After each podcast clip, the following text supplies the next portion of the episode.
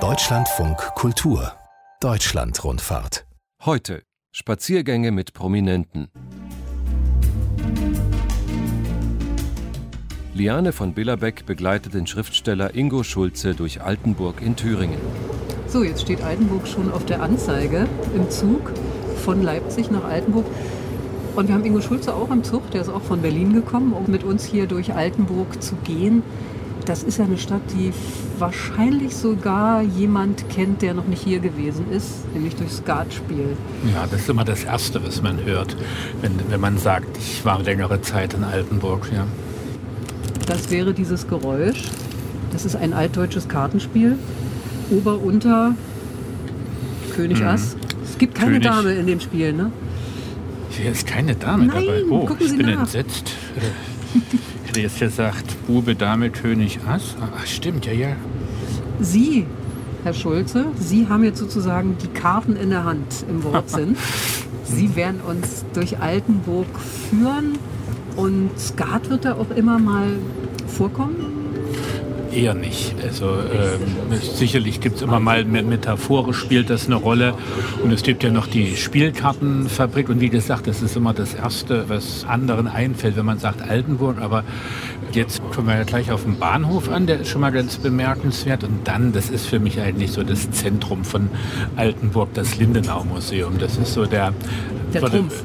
Ja, das ist so der einzige, würde ich jetzt mal sagen, nicht provinzielle Ort von Altenburg. Also eigentlich ein Ort für die Kunstgeschichte, für Kunstinteressierte, muss man sagen, von Europa weiter Bedeutung letztlich irgendwie auch von der Weltbedeutung. Aber das werden wir uns dann, glaube ich, noch genauer angucken. Jetzt wird der Zug langsamer, wir sind also gleich da.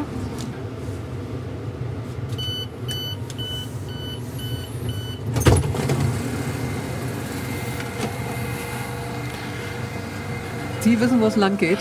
Ja, können Das ist schön.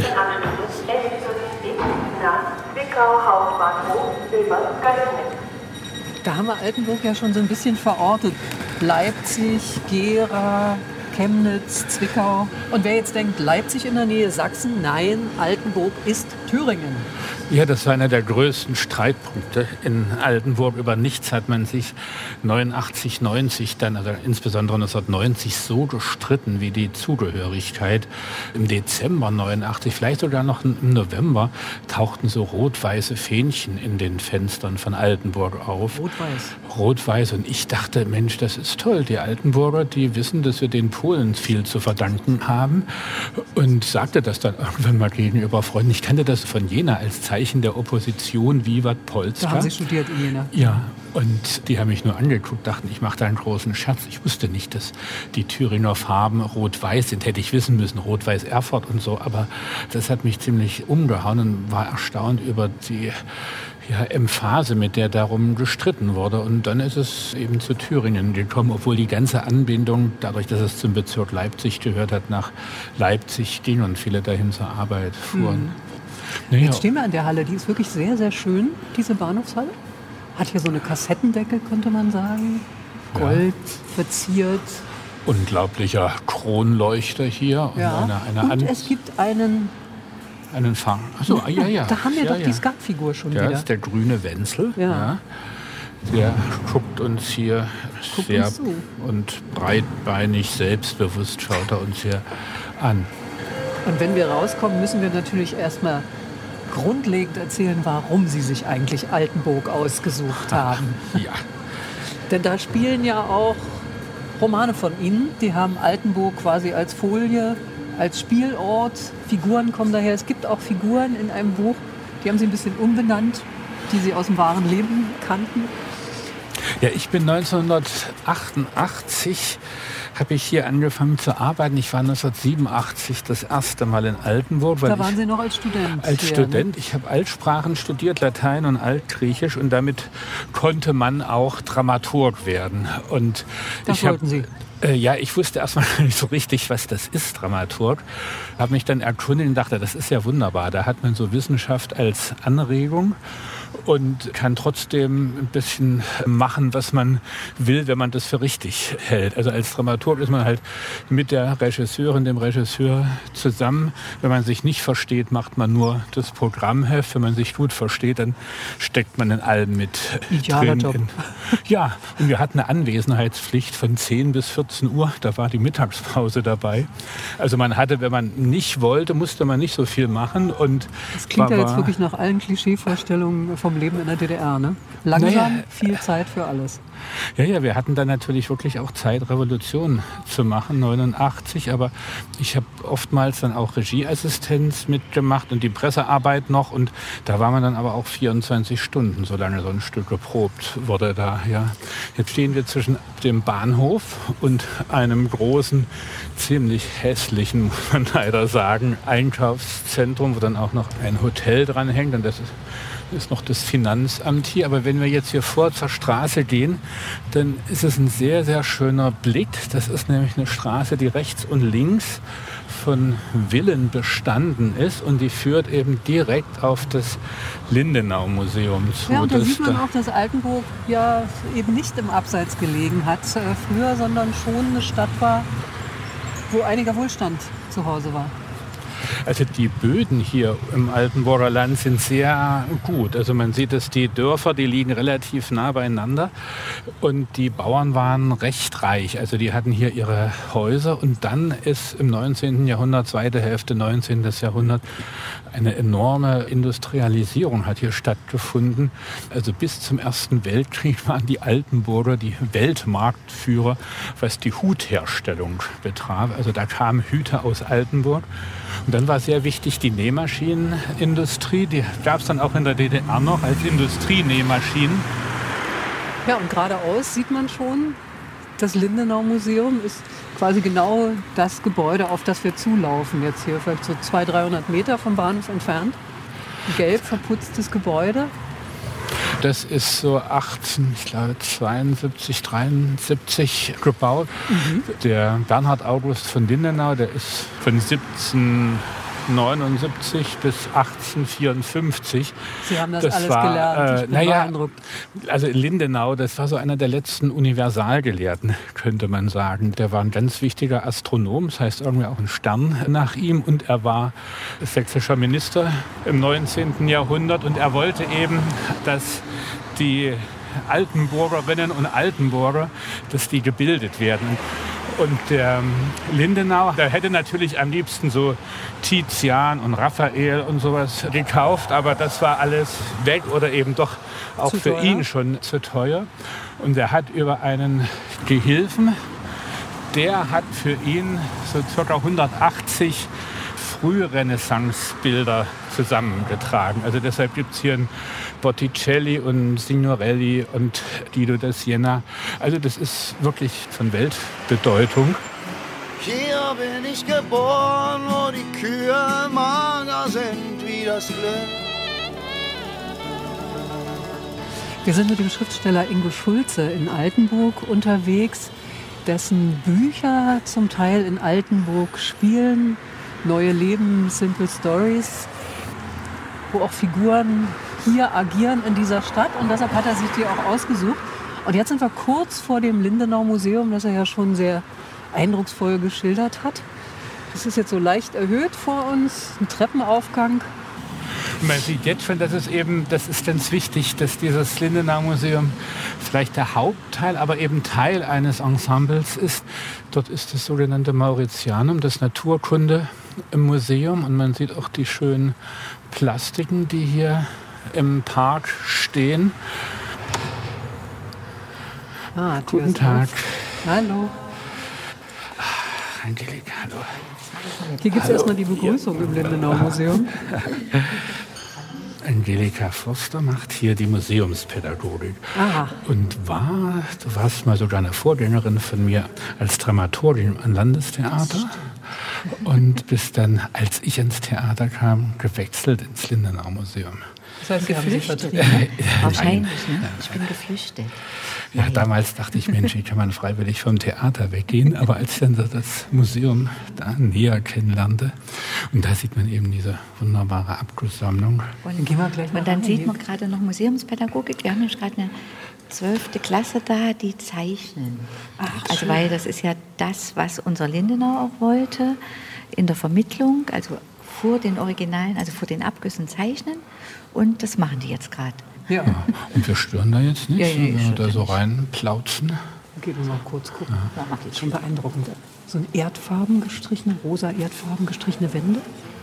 Ja, und hier steht also eine Sammlung von antiken Skulpturen. Und dort sitzt sogar der Direktor, aber der ist im Gespräch. Aber der kommt. Der Direktor kommt, das ist Der sehr schön.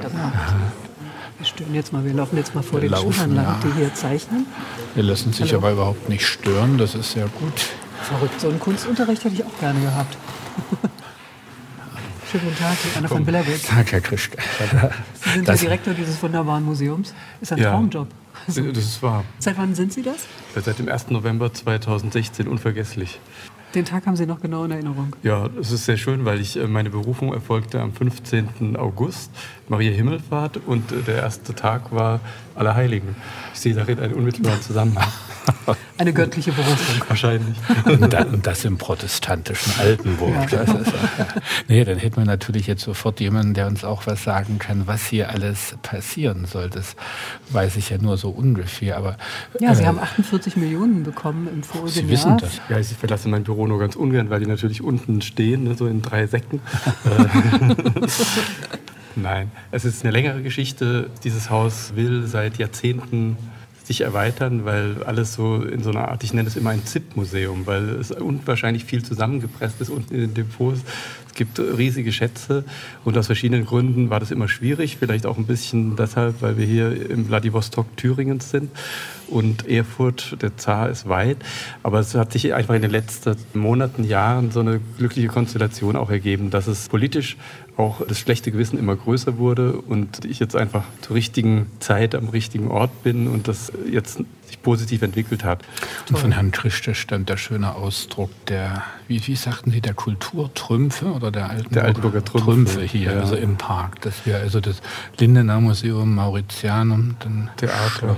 Theater, Marstall. In den Da haben wir das Skatspiel wieder mit drin, was ja in Altenburg auch immer eine Rolle spielt. Ich meine, viele der Trümpfe. äh, können es in Altenburg nicht mehr hören. Ach Gott, immer wieder Skat ist natürlich auch verständlich, aber es ist so, ganz egal, wo man in Deutschland und auch sogar über den Grenzen auftaucht und sagt Altenburg, dann gucken die Leute kurz grübelt in sich hinein und entdecken dann sofort ein Skatspiel. Ne? Und äh, das schließt sich überhaupt nicht aus, ein Kunstmuseum von internationalem Rang mit der Spielkarte zu verbinden. Also mein Traum wäre dann, dass im Theater dann Pik Dam von Tchaikovsky gespielt wird und dann hat man das Kartenspiel auch gleich mit dabei. Also in diese Richtung. Und es ist unter anderem auch ein wunderbarer Ort für Lesungen, was ich in den letzten, ich würde mal sagen, 20 Jahren weitlich ausgenutzt habe. Es ist eben das Schöne, dass ein Kunstmuseum zeigt nicht nur Kunst, sondern freut sich auch über Schriftsteller. Damit ganz im Sinne des Gründers Bernhard August von Lindenau als Ort der Bildung und aber auch der Freude zu sein. Das wollen wir weitertragen. Ich muss vielleicht noch mal hinzufügen, das hätte ich gleich am Bahnhof sagen sollen. Als ich das erste Mal hierher kam, hatte ich drei Angebote für eine Dramaturgiestelle. Das war Stendal, Zeitz und Altenburg. Und dann Drei war, Kreuze, dass Sie sich für Altenburg entschieden haben. naja, es war damals so, dass ich dachte, also war ja nicht klar, ob sie mich äh, nehmen. Und dann dachte ich, aber Altenburg wäre jetzt nicht nur, weil das eben das größte Drei-Sparten-Theater hatte und so eine gute Anbindung an Leipzig, damit Berlin und Dresden, sondern für mich war auch, ich kam hier in dieses Museum und sah eigentlich, bevor ich das, worüber wir jetzt gesprochen haben, sah moderne Kunst, also Gegenwartskunst, sah an Max Ulich. Und wo sah man in Max Ulich in der DDR sonst in einem Museum? Also dachte ich, also das Museum ist so ein Ort. Dann wusste ich, Gerhard Altenburg lebt hier, wenn auch sehr zurückgezogen. Hatte ich in Dresden eine Ausstellung gesehen, Ende der 70er Jahre, Kupferstichkabinett. Und dann, was für mich auch ganz wichtig war, der Wolfgang Hilbig. Von Wolfgang Hilbig, der ist auch Schriftstellerkollege. ja, ja, großartiger, ganz wichtiger, bedeutsamer Schriftsteller. Und Wolfgang Hilbig hat hier auch im, im Haus mehrmals gelesen und das war irgendwie Hilbig, Lindener Museum, Gerhard Altenburg, dachte ich, das ist, ist wirklich ein Grund, hierher zu kommen. Und je länger man dann halt war, dann merkte man, was dieses Museum eben bedeutet, worüber wir gesprochen haben. Sollten vielleicht nochmal wirklich zu den Italienern äh, gucken. Wir haben ja hier eine Pforte ins Paradies und man kann bei uns nach Italien gehen. Wo hat man das sonst schon? Sie sind schon ein sehr guter Werber für Ihr Museum. Jetzt gehen wir hier die Treppe hoch.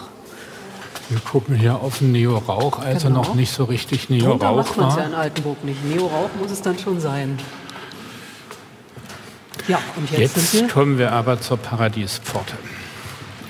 Florenz, Siena, Umbrien und andere Schulen vom 13. bis 16. Jahrhundert.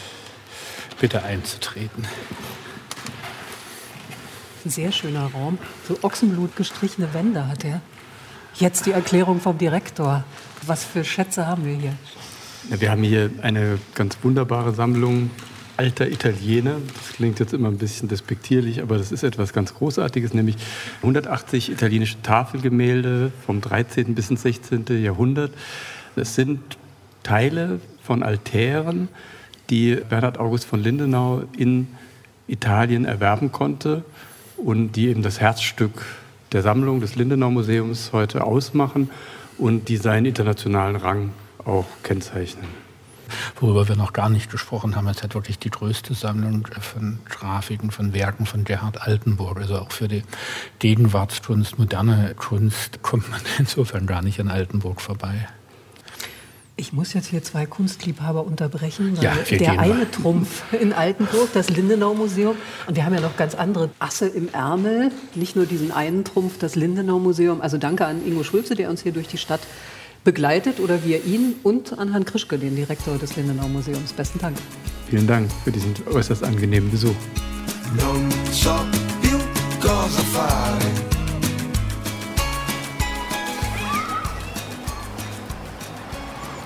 So, jetzt sind wir wieder draußen, außerhalb des Lindenau Museums, im Schloss Park. Mit Ingo Schulze durch Altenburg sind wir unterwegs um hier die Trümpfe zu zeigen der Skatstadt, um das nochmal zu erwähnen, als die man sie ja auch kennt. Und vielleicht erzählen Sie auf dem Weg mal ein bisschen, wie eigentlich Ihre Zeit hier gewesen ist, äh, als Sie hierher gekommen sind. Ich habe neulich eine Rede gelesen für einen Mann, der für Sie ganz wichtig gewesen ist, am Altenburger Theater. Eine Grabrede für Klaus Fiedler. Ja, ja den Sie als Figur Flieder genannt haben in einem Roman. Erzählen Sie mal von dem, was war das für ein Mensch, weshalb war der für Sie so wichtig und wie waren Sie eigentlich in dieser Zeit als Student? aus Jena, der Altphilologie im Altenburger Theater? Also ich dachte, es wäre eben schön, an einem Theater dramaturgisch zu sein und sprach hier in Altenburg vor und der Intendant sagte, obwohl damals, glaube ich, vier in der Schauspieldramaturgie waren, wenn nicht gar fünf, ja, Sie können hier anfangen, aber gucken Sie mal rein, machen Sie mal ein Praktikum mit. Und dann bin ich in so eine Opernproduktion Puccini El Trittico gekommen, hatte absolut nichts zu tun und wusste nicht, was ich tun sollte. Und habe, weil ich gut erzogen war, auch alle gesiezt und war also ganz schnell unten durch und dachte, also Theater ist nichts für dich, hier wirst du leider nicht bleiben können. Und dann kam ich aber eben in die Produktion von Fräulein Julie mit von Strindberg, von Strindberg mit Klaus Fiedler. Und dann kam ich zur ersten Besprechung, es sind ja nur drei Rollen. Und Klaus Fiedler sagte, das ist der Ingo, der hilft uns hier. Und er sagte das in so einem Ton, dass ich dachte, der macht sich jetzt auch noch über mich lustig. Und war erstmal sehr skeptisch, bis ich merkte, also der wollte wissen, was man sagte. Und das war dann eine wunderbare Zeit. Also der hat mich so rangeholt und dieses Fräulein Julie hat ja immer damit zu tun, bleiben oder weggehen. Und über nichts hat man ja 88, 89 so viel gesprochen. Die ja, es ging bleiben, ja auch ganz viele weg. Ja, ganz viele Freunde sind in Westen gegangen. Die Frage hat sich ja für viele gestellt. Bleibe ich selbst? Gehe ich auch weg? Sie? Ja, ja. Für, nee, für, für, mich stand es insofern nicht, weil ich dachte, jetzt bin ich endlich am Theater. Und Theater war ja auch so in gewisser Weise so ein bisschen das Zentrum der Gesellschaft. Also so Auseinandersetzungen, da die eben nicht in der Zeitung stattfanden oder im Radio oder Fernsehen, war eben Theater, Literatur ganz wichtig. Und, und da hatte ich eben gemerkt, es ergibt sich so ein Freiraum, der war, also spätestens seit Gorbatschow wurde der schon immer größer. Und also ich fühlte mich am richtigen Platz. Und das in einer Kleinstadt wie Altenburg. Ja, also am Theater von Altenburg. Und wir haben immer mal gedacht, wann verbieten die uns endlich mal was? Also das war wenigstens so, wie ich es erlebt habe, von September 88 an doch ein großer Freiraum. Und dann weiß ich aber noch, dann haben wir natürlich hier in, in, immer in Altenburg die Demos organisiert. Und das Wie viele war, Leute sind da gekommen? Also das war natürlich schwer zu schätzen, aber das waren bestimmt so 20.000. Ich muss ja sagen, Altenburg hatte damals so 56.000 Einwohner. Heute sind es so um die 32.000. Darüber haben wir jetzt geredet in einem ganz schönen Umfeld, nämlich hier im Schlosspark, im frühlingshaft blühenden Schlosspark, muss man schon machen. Da waren schon Winterlinge, Schneeglöckchen von Altenburg unterwegs mit dem Schriftsteller Ingo Schulze durch diese thüringische Kleinstadt. Jetzt haben wir hier gepflasterte Straße. Das sieht auch sehr neu gemacht aus hier. Ja. Oder? Wir kommen jetzt von oben zum Schloss. Zu dem schaut man ja sonst eigentlich immer auf, Auf, aber ja. Da war es immer wichtig, dass Johann Sebastian Bach hier an der Orgel gespielt hat, in der Schlosskapelle, die eben noch, noch gotisch ist. Zur Schlossgeschichte kann ich jetzt ehrlich gesagt nicht so viel Ach, Sie ähm, sind nicht unbedingt beitragen. Äh, Sie müssen, Sie Das müssen ist, nicht alles äh, wissen. Ja, aber es Mich ist interessieren ja viel mehr die Sachen, die mit Ihrem Leben zu tun haben und mit Altenburg. Warum eigentlich Altenburg so zum Romanhandlungsort geworden ist. Also Sie sind ja gebürtiger Dresdner, jetzt leben Sie seit vielen Jahren im Westen Berlins. Aber Altenburg ist dann doch sehr wichtig gewesen für Sie und für Ihre literarische Tätigkeit. Ich glaube, ich werde wahrscheinlich nie wieder in eine Stadt so einsickern, wie mir das mit Altenburg möglich gewesen ist. Ich bin eben 88 hierher und war dann bis Ende der 90er Jahre, die letzten Jahre dann immer zwischen Berlin und Altenburg hin und her pendelnd hier.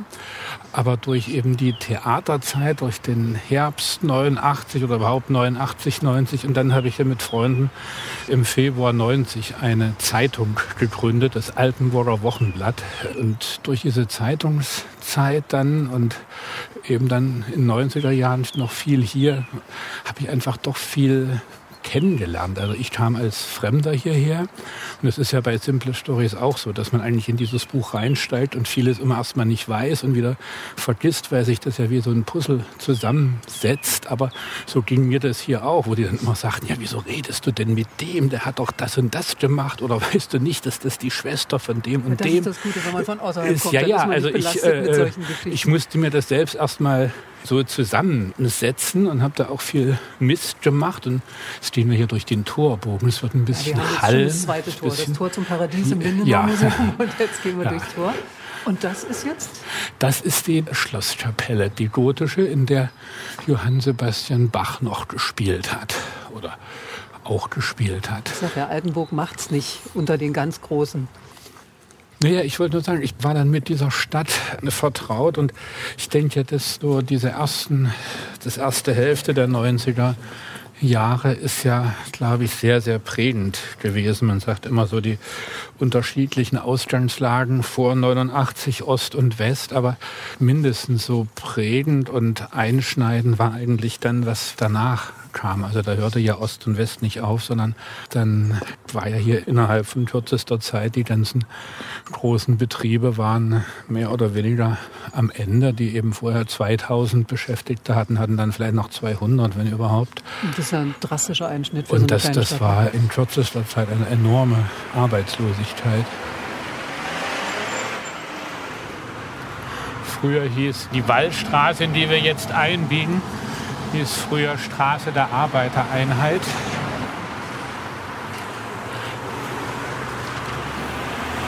Und wir gehen jetzt wohin? Was ziehen Sie als nächste Trumpfkarte aus dem Ärmel? Ja, das muss ich gestehen, das kenne ich auch nur wenig. Das sind zwei Vereine. Der eine nennt sich Futura und kümmert sich um die Flüchtlinge, die in Altenburg sind. Und der andere, das ist das Paul-Gustavo-Haus, die so eine Bürgerinitiative erhält. Und das finde ich ganz interessant. Diese Initiativen, die sind Nachbarn und kümmern sich jeweils die einen eben um den Erhalt von Häusern und wir merken das ja, das ist so, ist also so leer ja. ziemlich leer, schöne meine, Häuser. Freitag, aber Freitagmittag, aber es ist hm. eigentlich so in vielen Orten ist da ein bisschen mehr los als hier. Ja. So, hier stehen wir vor Futura. Und jetzt stehe ich hier mal rein. Ich war ja noch gar nicht drin. Jetzt fängt es an zu regnen. Also wir können uns jetzt genau ja. retten in diese Initiative. Hallo. Hallo. Guten Tag. Guten Tag.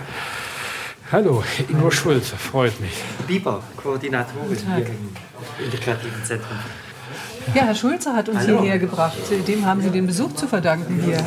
Das ist ja jetzt irgendwie Blödsinn, wenn ich anfangen würde, hier drüber zu erzählen. Würden Sie uns ein paar Sätze zur Futura sagen? Okay. Wir beschäftigen uns hauptsächlich mit dem Thema Integration. Das heißt, wir sind für alle Menschen hier da, die Probleme haben, Sorgen haben, ob das Deutsche sind, EU-Bürger, Flüchtlinge, egal in welchem Anerkennungsstatus. Und versuchen diese in verschiedenen Aktionen und Hilfestellungen zusammenzubringen und ja, also und uns zu kümmern und wie auch immer die, die Gemeinschaft einfach zu fördern. Ja. Herr Schulze, warum haben Sie uns hierher geschleppt?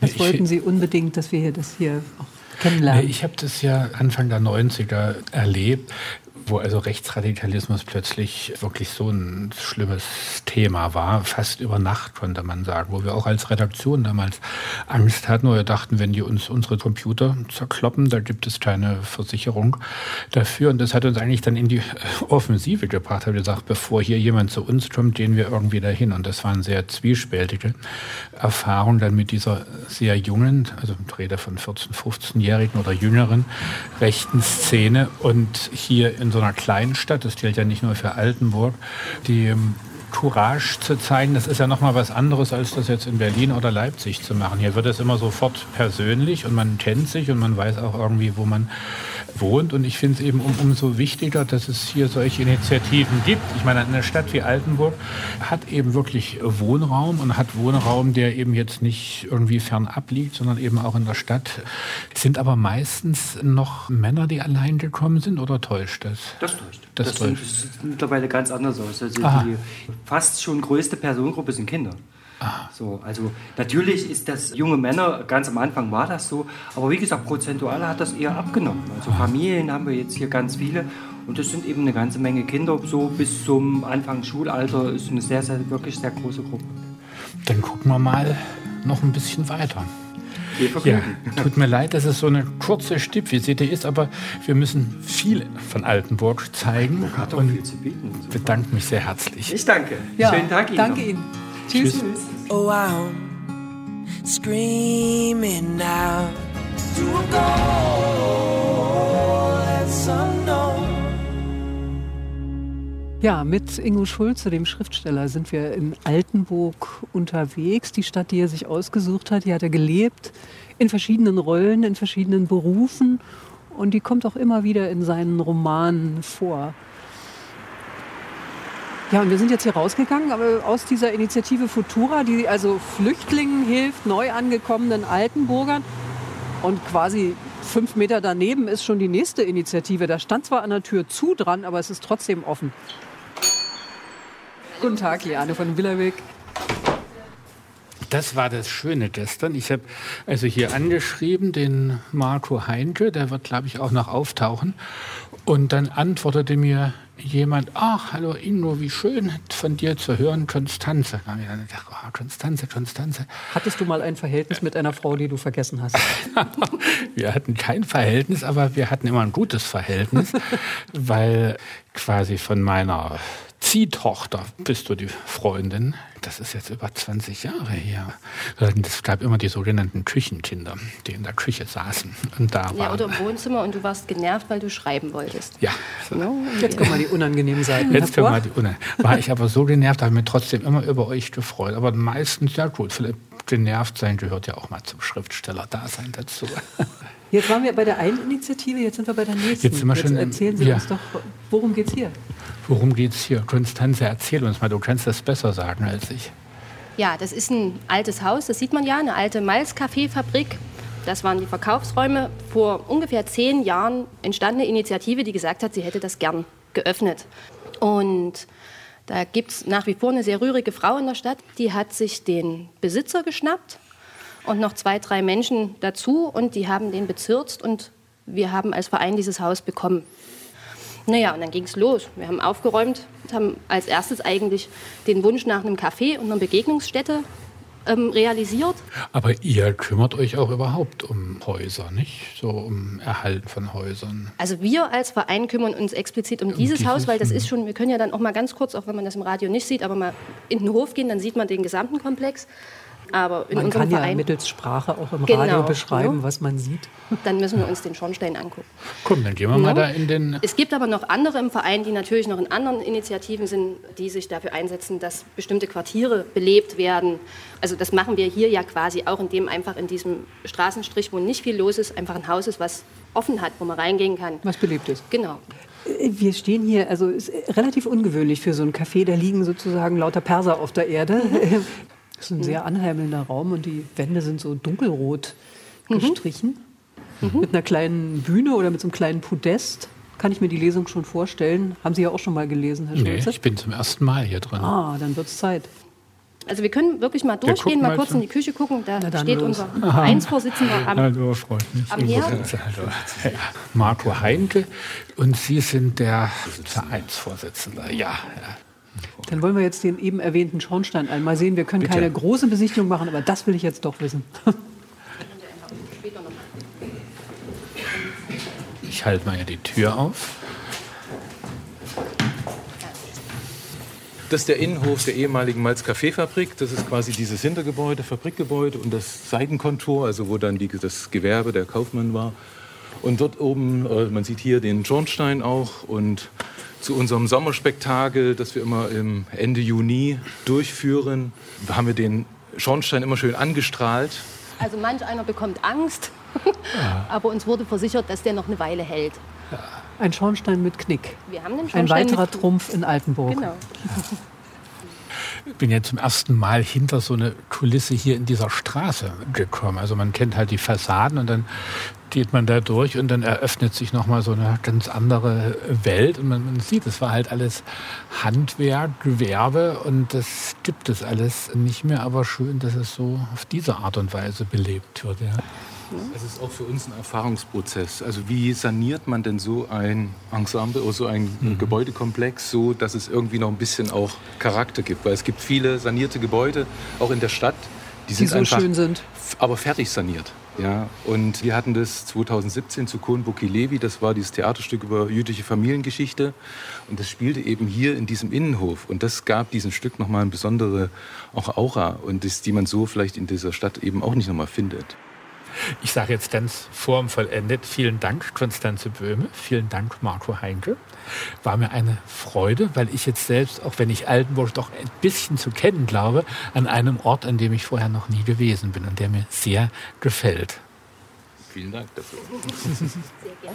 Ja, dann gehen wir jetzt mal raus hier mit Herrn Schulze weiter. Ach, hier stehen auch noch die alten Sammeltassen auf dem Tisch. Kenne ich von meiner Oma. So, jetzt stehen wir wieder an dieser Straße. Ingo Schulze guckt auf die Uhr.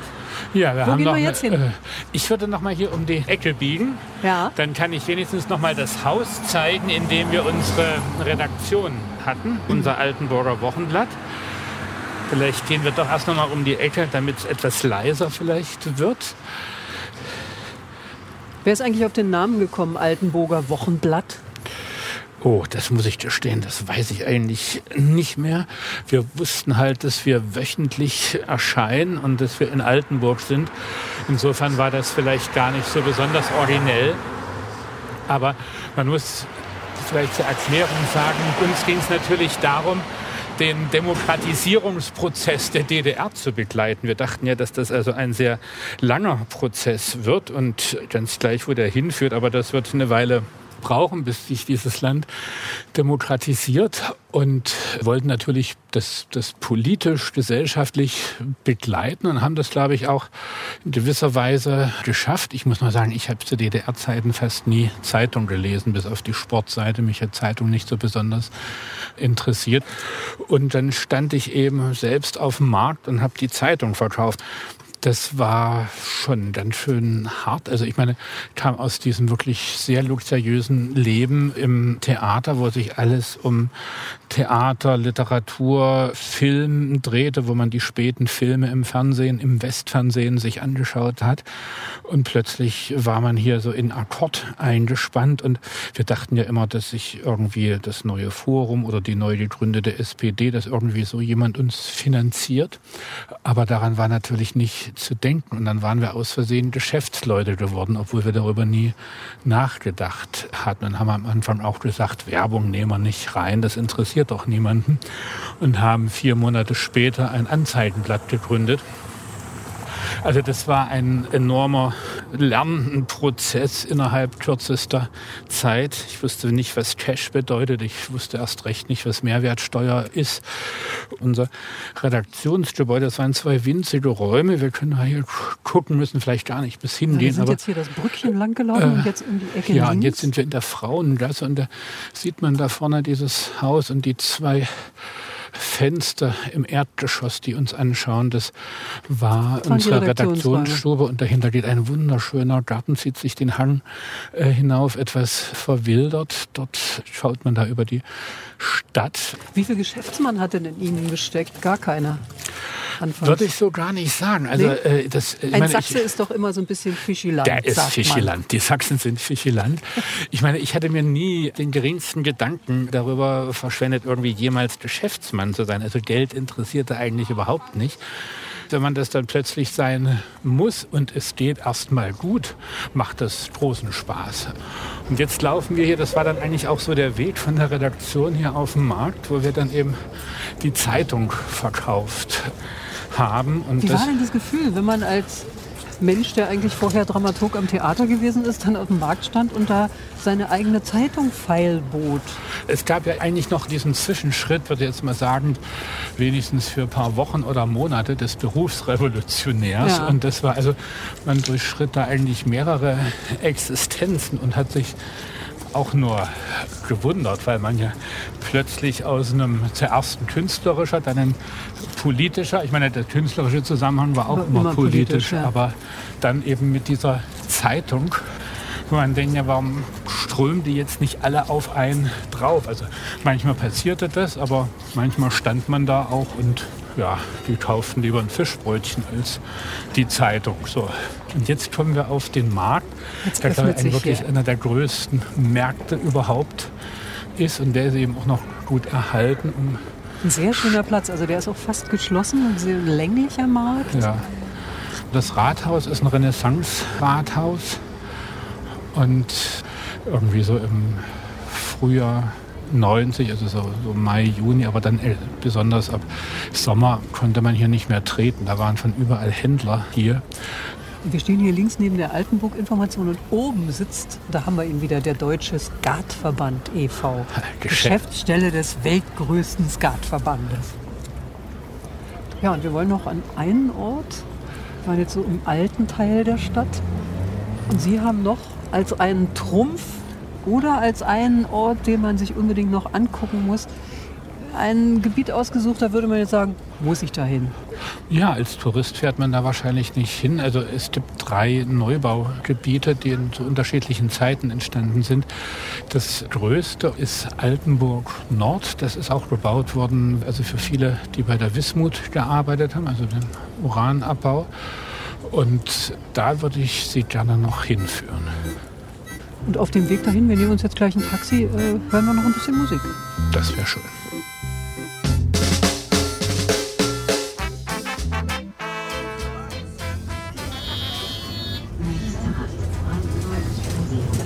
Wir sind mit Ingo Schulze unterwegs durch Altenburg und wir hatten die tollkühne Idee, nach Altenburg Nord mit dem Taxi zu fahren. Das hat aber nicht geklappt, es gab nämlich kein Taxi. Das Gott sei Dank aber ein Bus. Und in den sind wir eingestiegen. Aber ich habe irgendwo gelesen, Sie wollten selber mal Taxifahrer Stimmt. werden. Ja, ich und haben nur, sogar angefangen, das zu lernen. Ja, hatte nur zu viele Punkte in Flensburg. Dann erstmal raus aus dem Bus. Erstmal raus aus dem Bus in Altenburg Nord. Als ich nach Berlin gegangen war, hatte ich ein paar Ersparnisse und wusste dann aber nicht, wie es weitergehen sollte. Ich wollte schreiben und schrieb auch, aber meine Ersparnisse gingen aus. Und das Einzige, was ich dachte, also auf journalistisch, da brauche ich viel zu viel Zeit, da hat auch keiner auf mich gewartet und Autofahren konnte ich und mochte ich und dachte, dann wirst du Taxifahrer und habe also auch sehr gerne diese Ausbildung gemacht. Und dann stellte ich aber äh, raus, als ich mich für die, ich glaube, Stadtkundeprüfung oder Landeskunde, Orts, Ortskundeprüfung, dass ich blöderweise in Flensburg so viele Punkte hatte, weil ich war zweimal in Bayreuth. Da darf man irgendwie nach 22 Uhr auf der Autobahn nur 80 fahren. Und ich war da zweimal mit irgendwie 130 und das war's. Ich habe mich dann erstmal wieder zum Studenten machen lassen, weil ich dachte, dann komme ich an ein paar Jobs. Dann hatte ich einfach das große Glück, dass der Verlag das Buch annahm und mir einen Vorschuss zahlte. Und dann bekam ich den Dublin Förderpreis und bekam in Klagenfurt die Bronzemedaille und dann lief das irgendwie mit dem Buch ganz gut und Mussten Taschenbuch also und, nicht mehr Taxi fahren. und plötzlich konnte ich mein Geld als Schriftsteller verdienen und habe das natürlich jede Lesung sofort in Taxinächte umgerechnet und dachte, mein Gott, wie gut geht's mir. Ja, und jetzt sind wir eben in Altenburg Nord, was meines Wissens so in den 70er Jahren entstanden ist. Also wirklich für sehr viele Leute. Ich würde mal sagen 10.000. Ja, ist Also auf der grünen Wiese geplant Auf damals? der grünen Wiese geplant. Für die Wismut, die Sie erwähnt hatten, für die für Wismut viele, die bei, bei der Wismut gearbeitet haben. Aber das Gute war eigentlich damals, als ich dann hier zu meiner Freundin einzog, das war ganz durchmischt. Also wir waren eben vom Theater. Oben drüber wohnte einer, der bei der Wismut arbeitete. Dann war eine Zahnärztin. Also es war kunterbunt gemischt. Und es war natürlich im Vergleich das zweischneidige Sache. Einerseits waren diese Wohnungen mit viel Komfort. Man hatte also Fernheizung, man hatte warmes Wasser, Badewanne. Also es war halt so eine ordentliche Neubauwohnung. Und ich kam eben aus so anderthalb Zimmer mit Plumpsklo im Treppenhaus und so einer wackeligen Duschkabine und ansonsten so ein Ausguss. Und das war natürlich auch eine blöde Politik, dass man dadurch die Altstädte auch äh, nicht, sich darum nicht gekümmert hat und das Geld in die Satellitenstädte gesteckt hat. Und mit 90, ich weiß noch wie einer, der, der hat die Bildzeitung ganz früh verkauft und der sagte, ich will uns hier rausbringen.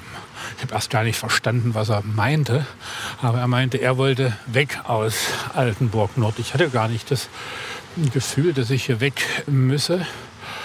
Und man hat aber viel dann auch abgerissen. Also ich glaube, wir sehen das jetzt gleich. Wir laufen hier hoch. Früher war das die Georg-Schumann-Straße, jetzt Albert-Levi-Straße. Es ist schon etwas Merkwürdiges, wenn man an die Stelle geht, wo ein Neubau stand und also da gewohnt hat und plötzlich ist der nicht mehr da. Das Und- heißt, Ihr Block ist weg. und so mein, mein, mein der, ja, der war hier so, das ist schon eigenartig, wenn das so vom Ja, dadurch ist ein bisschen Erdboden mehr, verschwunden ist. dadurch ist ein bisschen mehr Platz, ne? ist ein bisschen, bisschen grüner Ja, für, für die Leute, die hier wohnen, ist das der Blick natürlich sehr viel angenehmer und Aber jetzt könnten Sie sich nicht mehr vorstellen, in so einem Viertel zu wohnen. Ne? ach naja, das kommt irgendwie so drauf an. Also ich hätte nichts gegen Neubauwohnungen. Das klingt natürlich komisch, weil ich in einer schönen Altbauwohnung wohne. Aber man möchte natürlich, wenn man schon in der Stadt lebt, dann eben nicht gar so weit weg sein. Und da ich mit dem Arbeitsplatz ich fast überall arbeiten kann, würde ich dann, glaube ich, eher aufs Dorf Mhm. gehen oder so. Nun sind Sie ja ein paar Mal umgezogen, also in Dresden geboren, in Jena studiert, dann nach Altenburg, Ja. Vor und nach 89. Dann auch noch eine Zeit lang in St. Petersburg Petersburg. gewesen, wo Sie ein Blatt gemacht haben. Privet Peterburg hieß der, glaube ich, Ja. dieses Blatt. Und dann nach Berlin. Wo sind Sie zu Hause? Ach, überall so ein bisschen. Also jetzt würde ich schon eindeutig sagen, in Berlin zu Hause, wobei Berlin natürlich so groß ist, dass ich äh, in, 100 in, in in. Berlin natürlich nur an bestimmten Punkten zu Hause. Dresden sowieso, das prägt einen ja. Also ich bin selbst so sehr Dresdner, dass ich eigentlich das äh, sowieso immer mit mir rumtrage. Gerade Altenburg hat mich ja schon sehr geprägt, war einfach so eine, so eine wichtige Zeit. Und wenn man sich dann auch noch literarisch damit beschäftigt, eigentlich gibt es in dieser Stadt so viele Orte, die man dann literarisch mit Geschichten oder bestimmten Handlungen, bestimmten Beschreibungen selbst nochmal besiedelt hat. Also das hat ja auch eine Schwierigkeit, wenn man schreibt, frisst man in gewisser Weise auch so die eigene mit und ohne Anführungsstriche authentische Erinnerung auf. Also manchmal denke ich, war das jetzt so oder habe ich das so erfunden? Und das überlagert sich mitunter. Aber es ist einfach schon so, so ein Raum, der für mich ganz wichtig ist, weil, wie gesagt, ich werde, glaube ich, nie wieder in einen Ort so einsichern mit so vielen Beziehungen und Abhängigkeiten und Wegen, die man jeden Tag zu gehen hat, wie das mit Altenburg mir passiert ist. Ingo Schulze war unser Gast und hat uns hier so die Trumpfkarten der Skatstadt Altenburg gezeigt. Ja, haben wir irgendwas vergessen? Fehlt wir haben was? ganz viel vergessen. Wir könnten gern noch eine Sendung anhängen, aber ich glaube, die Zeit ist vorüber. Danke Ihnen für diesen Spaziergang. Danke für die Einladung dazu.